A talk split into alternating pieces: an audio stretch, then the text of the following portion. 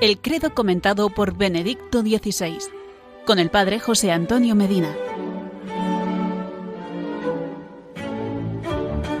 Hola amigos, porque queremos tener razones para creer y motivos para la esperanza, seguimos compartiendo el credo comentado por Benedicto XVI.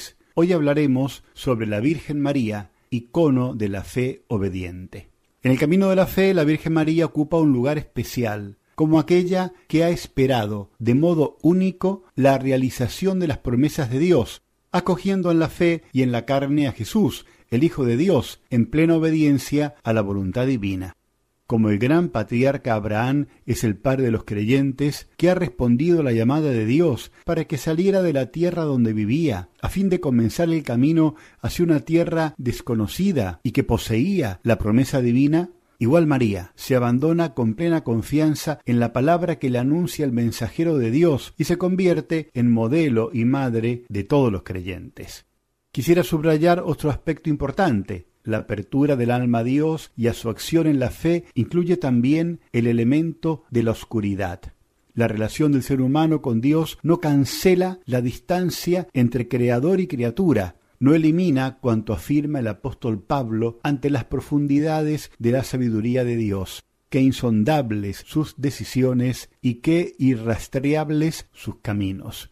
Pero precisamente quien como María está totalmente abierto a Dios llega a aceptar el querer divino, incluso si es misterioso, también si a menudo no corresponde al propio querer, y es una espada que traspasa el alma, como dirá proféticamente el anciano Simeón a María.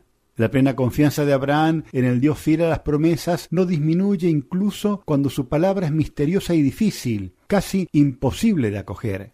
Así es para María, su fe vive la alegría de la Anunciación, pero pasa también a través de la oscuridad de la crucifixión del Hijo para poder llegar a la luz de la resurrección.